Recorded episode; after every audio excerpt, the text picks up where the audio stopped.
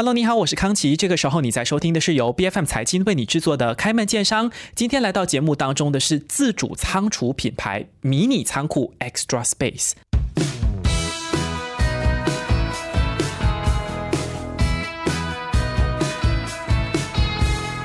那根据马来西亚统计局截至二零二二年 Q 二第二季度的这个数据显示呢，全国范围当中哈，一户家庭平均的人数是三点九人，那就可以想象说，一座房子你看要容纳将近四个人，那还要有充足的这个居宅储存空间的话呢，肯定不是家家户户都有这个能力去享有这样的一个所谓基本配置。基本上，一个孩子或者是呃一个女儿，她要有自己的一间房间，说不定哦，对一些家庭来说就是一个蛮大的压力了。然后还要有多余的这个所谓 store room 是。呃，可能对一些家庭来说是有点异想天开了。那今天来到节目当中的呢，除了是全马最大，那它也是新加坡第一的自主仓储品牌，在新加坡、马来西亚、台湾、日本、韩国，好像这些城市、这些国家都是有一种寸土寸金的感觉哈。运营了超过七十处，将近十四万平方米的这个仓储空间。那么，光是在这个大马就有将近四千平方米的仓储设施，到底它是提供什么样的服务呢？什么叫做迷你仓库呢？我们今天就请到了 Extra Space 的财务长 Ryan 黄新瑜，要来跟我们好好的介绍一下，到底在比如说一些寸土寸金的一线城市，我们要怎么样让我们实现仓储空间的自由？我们马上来欢迎 Ryan，欢迎你。大家好，我是 Ryan。嗯，Ryan，首先哈，你看你 Extra Space 在这个香港和台湾的这个中文版的官方页面上面呢，我就有看到你有用一个词汇，就是我开场提到的迷你仓库，所以我想请你来解释一下，什么叫做迷你仓库？它真的是迷你的吗？嗯，首先呢，我们 Extra Space 第一间店就在新加坡，嗯哼。大约二零零七年开始。，OK，早期的时候呢，所谓的自储仓库，其实就是用于那些商业人士来储存他们剩余的那个库存，嗯哼，或者是被那些啊家庭式他们用来啊搬家呢，或者是装修时间的那个储存他们的家私啊等产品。OK，都是暂时的，对，所以随着时间嘛，这个概念就被社会融化，大家也接受了这这个迷你仓库的那个用法，而也不间接的不再用于就是这些库存啊或家庭式的用处。嗯哼，我们就因此就开发了各式各样的这种呃库存的那个一系列，比如红酒仓储啊，那个啊、空调啊、非空调等。嗯所以这样子供各式不同人他们所用他们的需求嘛。啊，你刚才问到的那个迷你仓库跟那个自储到底是有什么区别？其实说呢，他们都是一样的，嗯哼，都是共用的，只是在那个港台那一块，他们比较常用迷你仓库。哦所谓的迷你仓库，也并不是说迷你，一定是小的，对我们最小的空间有大概十呃那个平方英尺 OK，到六百平方英尺，嗯哼，这是不同人不同用途。嗯，明白。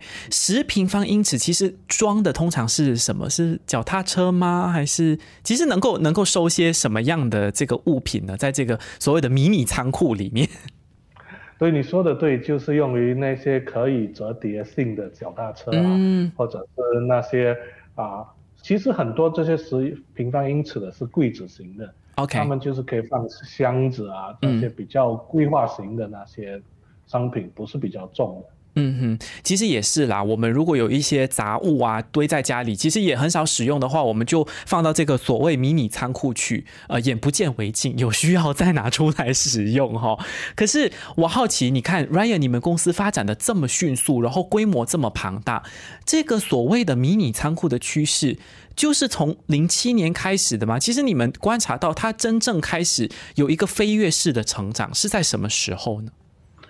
嗯，其实不同国家他们的那个发展也并不同。嗯哼，嗯哼新加坡嘛，就在二零零七年开始，其实，OK，它只是个逐步慢慢的增长，但在那个官方疫情的时候，我们就发现那个人们对迷你仓库的要求就猛速增长。嗯哼这是因为大家就那个必须要在居家隔离，嗯，也并带有那些从家庭工作的那个需要。哦，居家办公啦，居家隔离，待在家时间长了，空间就很重要。对了，嗯很多企业呢，他们也要求他们的员工从家里工作。OK，在这段期间开始的时候，大部分人就是把一个房间清理一个小部位就开始工作。嗯但长期后，他们就发现其实需要一个比较舒适的办公环境，而那些额外的东西，你就必须要有一个地方放了。嗯哼，就就如你所提到的那些 store room 那些，基本上已经是很小了，你嗯哼，不可能再放那些大型的沙发或其他的物品，是比是，较少用的。嗯所以在这段期间，我们就因此非常受欢迎，而且同时在那段时期，很多公司他们也因此有一个过渡期，嗯哼，他们需要储存他们那时候不能用的商品，明白。他们也因此对。其实开场提到说，像刚才 Ryan 你有讲嘛，就是你们是零七年创办，OK，这个趋势可以说在新加坡起家的时候，等于是迎上了新加坡有这个所谓迷你仓库的风潮。可是新加坡我们可以理解啊，就是岛国，所以空间一定是寸土寸金了哈。可是你们发展到我国马来西亚来，然后你到台湾去，到日本、到韩国去，这些市场的这个需求有这么强烈吗？台湾我可以理解哦，它也是岛国，然后呃，日本、韩国可能某一些城市真的是寸土寸金，但是为什么就不是其他的亚洲市场，反而是决定先到台湾呐、日韩呐、那邻国的话是一定是地理位置比较相近嘛，哈。你的这个考量是什么？嗯，就如我说的，不同国家他们的发展趋势其实是不一样的。嗯。简单来说，韩国跟日本嘛，这两个国家，他们用迷你仓库其实是一个日常需要。他们有四季嘛，嗯，四季哦，服装，所以他们 OK，对，嗯。冬天的话，那些冬冬服啊，那一些比较厚的棉被啊，这些就在夏天需要一个地方储存。嗯啊，你的夏天的服饰全部在冬天也必须要有一个地方储存，所以韩国、日本他们就比较常用于这些呃生活上的需要。嗯嗯，明白，呃马国嘛，我们对马国其实那个呃趋势是很看好的。OK 二零一二年，二零一二年我们就开了我们的第一家，就在那个川烧令，那是我们的第一家。嗯嗯，其实我们我们四家店全部都是在呃首都吉隆坡的的一带，嗯。因为其实首都吉隆坡那个房地产其实也是很拥挤。是。而且就像我说的，寸土寸金，你要在这个城市的地区买一套房啊、呃，已经不容易，还要买一套有仓储空间的房，那个是更难哈、可是无论如何，我们就算这个仓储空间真的在家里是不够的，可是我们也是怕麻烦的人哦，所以有的人可能就会觉得说，哎呀，我要在外面租一个迷你仓库，舟车劳顿的，是不是？我要用的时候还要特地开车到这个地方，你看川烧令那一带根本就是堵车堵的不行，我还要去取，诶，那其实很不方便。Extra Space，其实你们是在这个部分有遇到过一些质疑的声音吗？诶，怎么说嘛？我们在选我们的地方是有衡量的。嗯哼，对，你说的对，寸土寸金。嗯哼，所以我们在选的那个地方，我们就会看那个地点，嗯那个地点有没有足够的空间给我们发展，，OK，而且对客户来说，他们容易去取他们的货品嘛。嗯哼，所以当然就如你对，是带有一定的不方便。说可是呢，客户时常他们放的东西也不是说他们每天需要拿的。嗯，再说，我们也有一些客户是用于商业用途，嗯这些商业用途的客人，他们其实注重的就是那个安全，而且那个方便性。嗯哼，明白。像你刚才提到说，呃，除了是一般的这个家庭的用途以外，还有商业的用途，那我就会好奇了，你的这个比例其实呈现一个怎么样的状态呢？在各个的市场当中，是家庭或者个人用的比较多，还是商用的会比较多一些？呃，一般来说，因为我们是迷你仓，我们给予的就是那个那个灵活性，嗯他们可以在短期间增加他们的需求，或者是减少他们的需求。所以一般来说，百分之七十左右是那个个人储存，百分之三十是嗯商业用途。当然，这个比例是随着不同设施而变化。嗯哼，你刚才也有讲到，呃，因为不同的人，他可能要储存的东西不一样，呃，有的要搬家，它是暂时性的；有的他可能是要储存一些像商用的，他要储存货物啊等等的。那当然，可能时间的这个呃那个幅度就会更长一些。那你们的这个定价的模式会是以月租呢，还是会有更灵活的一个方案，让你的这个，比如说你的租户去选择？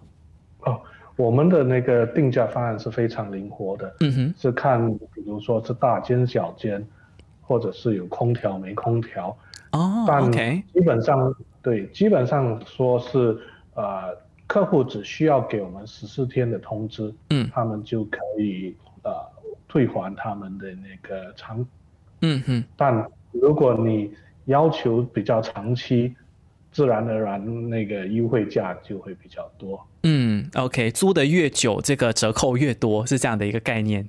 OK，刚才其实 Ryan 你有提到，有除了面积的不同以外，还有这个空调，比如说你是不是有这个除湿的这个设备啊，或者你要维持这个恒温呐、包括等一下我们会聊到说，你们还有这个专门的红酒的这个仓库，所以哦，我相信很多收听节目的朋友就会发现说，诶，要经营这个仓库不容易耶。我不是说要有一个空地，然后建几个货柜就叫做仓库了，其实有很多的设备，所以在成本的方面。会不会其实迷你仓库跟经营一些大规模的仓储设施，它其实是大同小异，没有因为你的这个规模可能比较小，比较符合一些呃个人的这个消费者，所以你的成本也跟着比较低。其实这个是一个错误的想法，对吗？你说的对，其实成本并不会比较低，嗯，反而嗯也有可能会比较高。哦就像刚才之前提到的，我们需要选择那些对客户比较呃方便、嗯，比较容易进出的地理位置，对嗯，对，这地理位置嘛，自然随着市场价，你是，对，所以而且如果地方大，嗯，虽然迷你仓所谓的就就如我们刚才说的，可以是小间，可以是大间，可是我们必须还是找了一个一定的大小的空间建设我们的这个迷你仓。嗯。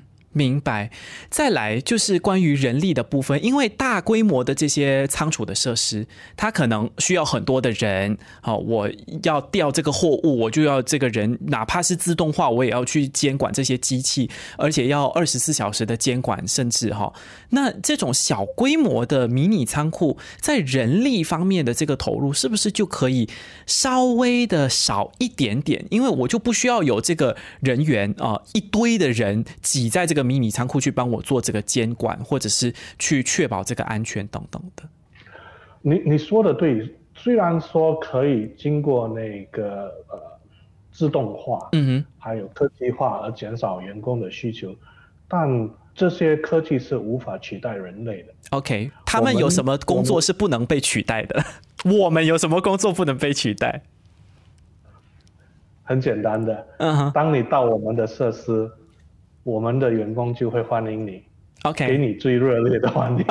好，呃，服务很重要哦，服务是真的很重要。OK，服务是非常重要，而且那些细节方面嘛，你如果说一个仓库客人，我们会理解设法理解客人到底需求是在什么，嗯而介绍最适合他们的那个空间。对，嗯比如你打个比方说嘛，如果是一个搬家的，他们有一个很长的沙发，嗯。虽然你你就跟他说哦，一个五十平方尺的是可以是放进去，可是它可以是十乘五，也嗯可能是比较长的。OK 但在这种情况下，我们就那我们的员工可以帮他们衡量到底哪一个空间会比较适合他们，而介绍他们，嗯。不然那个客人会选择一个错误的，而造成他不变嘛。嗯，所以这个是系统无法取代的。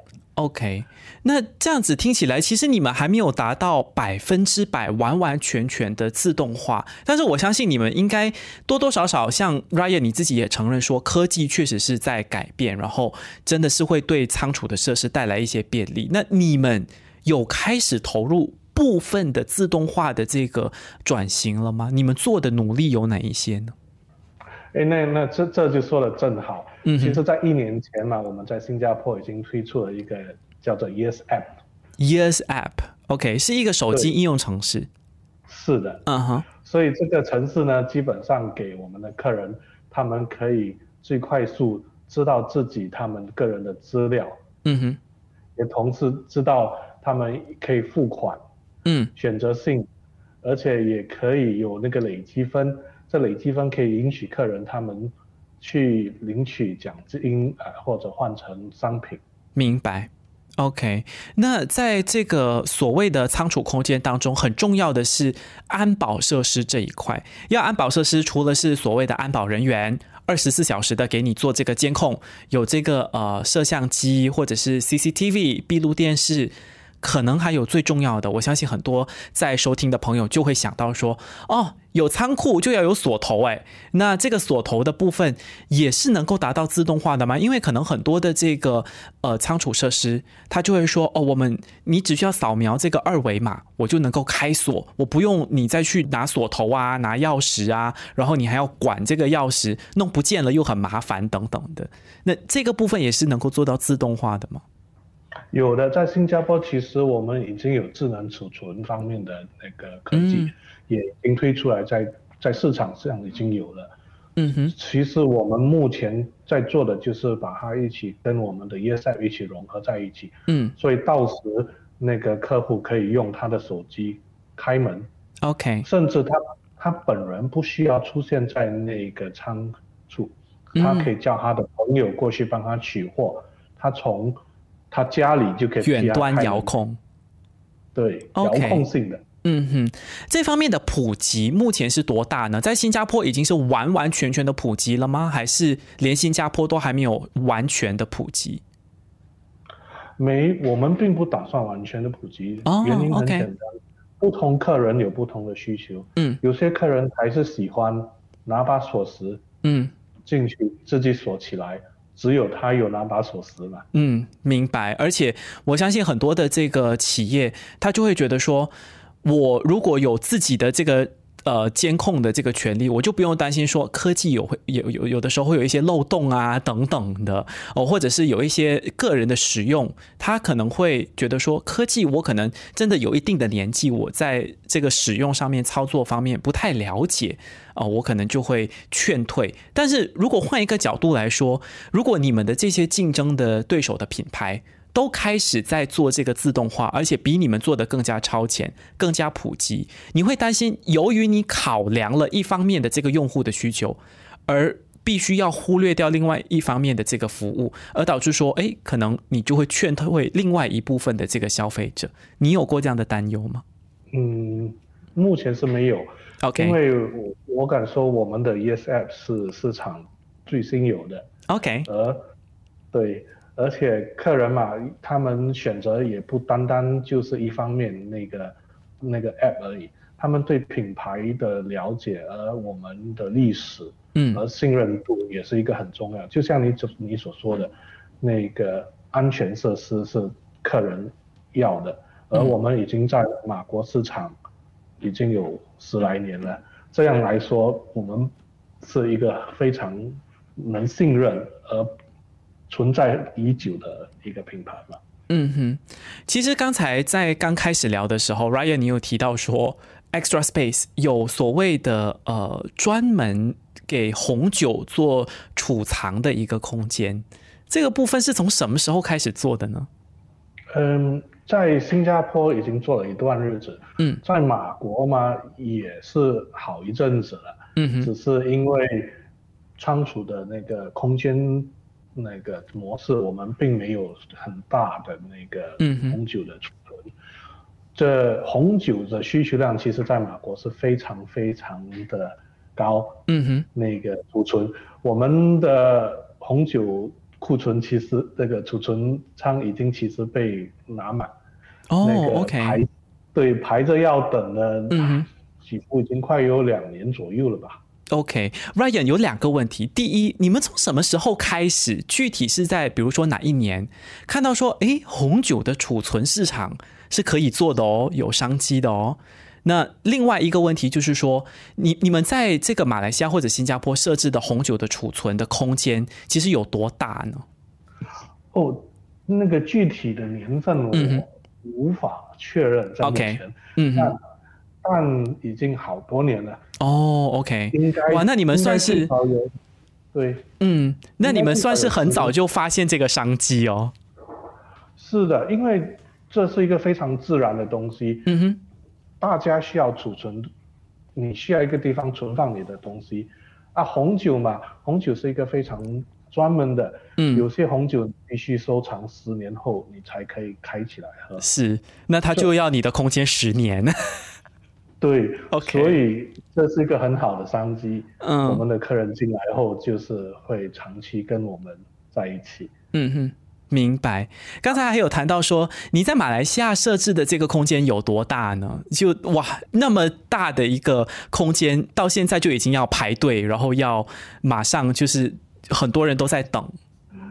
不是很大，就嗯其实因为马国嘛，嗯那个我们在新加坡开始，马国其实只是一个实验 OK 看看需求量。嗯哼，啊，当然我们就会看客户的需求，嗯当我们扩充业务的时候，就会衡量一下需要不需要再多添加新的设施，嗯哼，是。红酒。明白。关于在这个拓展的部分，我们当然最后的时候，我们可以再专门来聊一聊哈，有没有哪一些方面的这个计划？可是像 Ryan，你就有提到说，你看红酒是很专门的这个储藏的这个呃条件的，有一定门槛的这个单品，所以你在设置这个储藏空间的时候，其实是不是技术门槛就会比一般的这个迷你仓库高很多呢？其实那个红酒储存嘛，那个技术跟那个冷藏那个储存的要求是其实是很相像的。嗯哼，比如说我们的那个气温要求是大概十二到十四度，嗯所以普通的空调是不能办到。嗯同样的那个保湿度要百分之六十五到七十五，因此我们也需要多添加一些那些保湿的仪器。嗯同样的，那个气温那个幅度不可以变化很大，红酒不能受到这些很大的幅度变动，嗯所以我们的那个隔膜的墙也是比较加厚的。OK，明白。所以其实这些所谓的呃条件都是能够很轻易的就达到的，因为它的门槛不会太高。但是你只要有这个基础建设，基本上你就能够设立这样子的一个空间，去为你的这个消费者服务哈。说是这样，可是因为那个呃投资方面要求也比较大，嗯回报不可能像快回报。是因此，通常我们设这些红酒储存都是在自己的个人原有的那个仓库。嗯哼，明白。再来就是我浏览 Extra Space 的这个台湾的官网，其实有发现一个蛮有趣的现象，因为在台湾 Extra Space 叫做收多益。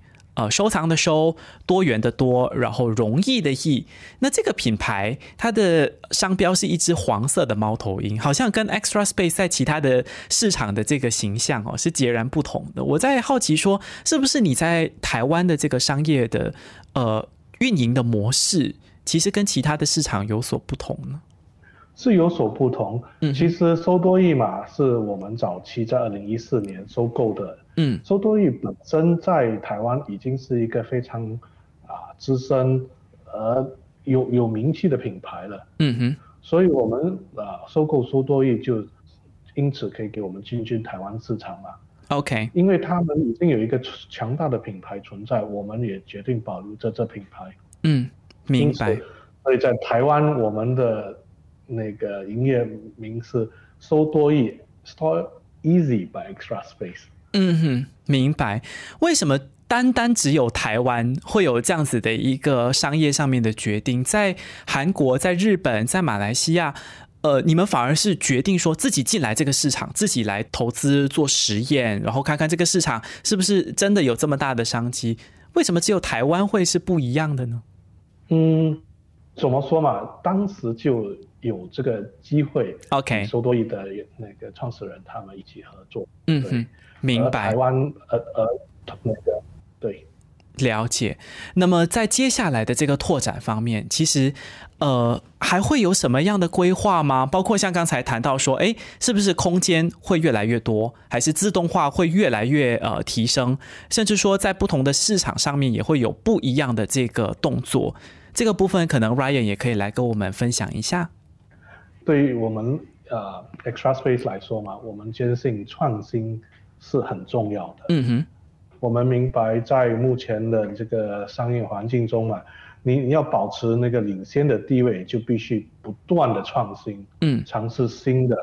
我们就因此目前就是以那个 Yes App 的发展为主，嗯，如果能融化全部的东西，给客户一个很顺畅的一个过程流程，那是我们的目标。嗯哼。明白，其实最后我也想要问一问哈，就是啊，你看你在台湾方面有并购的这个经验，然后你在马来西亚的市场也非常的成熟，在日本、在韩国其实都已经开始有一些市场的动作了。那 Extra Space 其实你们在二零二三年呢是已经连续第六年被超级品牌 Super Brands 评选成为新加坡的第一自主仓储品牌哦，所以我在想。透过这样子的一个所谓的第一的名堂，Extra Space，你们是希望能够给这个呃，我们说城市嘛，寸土寸金，尤其是房价越来越高的这个市场，提供一个怎么样的仓储方面的价值，或者是你希望能够填补的是一个怎么样的空缺，在你的服务上面达到一个怎样的意义，才算是符合你们就是能够很好服务消费者的这个目标呢？首先，我们感谢客户的支持。如果没有他们，我们也不可能六年冠。嗯，OK。所以，因此我们在那个客户水平上，我们需要继续保保持目前的水准，也并提升。我们觉得那个客户服务是第一的，我们必须要有这个客户的服务。因此，我们也在那个啊。企业社会责任方面就开始比较有强大的那个看法。嗯哼，我们就通过企业社会责任的参与，希望能回归社会，因为毕竟这个 self storage 迷你仓是一个生活上的需求嘛。嗯哼，我们因此觉得我们应该不单单以财务方面。回归社会也应该有个人方面的回归社会。OK，我们参与了很多这些呃基金啊，或者是慈善活动。嗯。OK，所以在企业的社会责任方面也开始有一定的这个着力了。那我们相信，其实仓储就像 Ryan 提到的，在生活上面是跟每一个人的生活都息息相关的。无论你是个人的用途、家庭的用途，还是商业的用途，其实少了仓储的空间呢，真的是会给我们的生活带来很多的不便。那么，如果有这样的一个第三方能够给我们很好的这个帮忙，在仓储方面减少我们的这个烦恼，其实对于于至少在生活方面的这个发展呢，可能也会减少很多呃家庭的这个烦恼，还有商业上面的难度。我们今天再一次谢谢 Extra Space 的首席财务官 Ryan 黄新宇，谢谢你，谢谢。开门见山是 B F M 财经制作的节目，你可以在财经官网 c a i j i n dot my b f m dot my 或者最新版本的 B F M App 以及各大播客平台收听到我们的节目。这个节目每周二、三早上十点准时更新。更多精彩内容，欢迎您到 Facebook、Instagram、LinkedIn、TikTok 以及 YouTube 搜寻“财经的财”。今天的金开门见山，我们下期再见。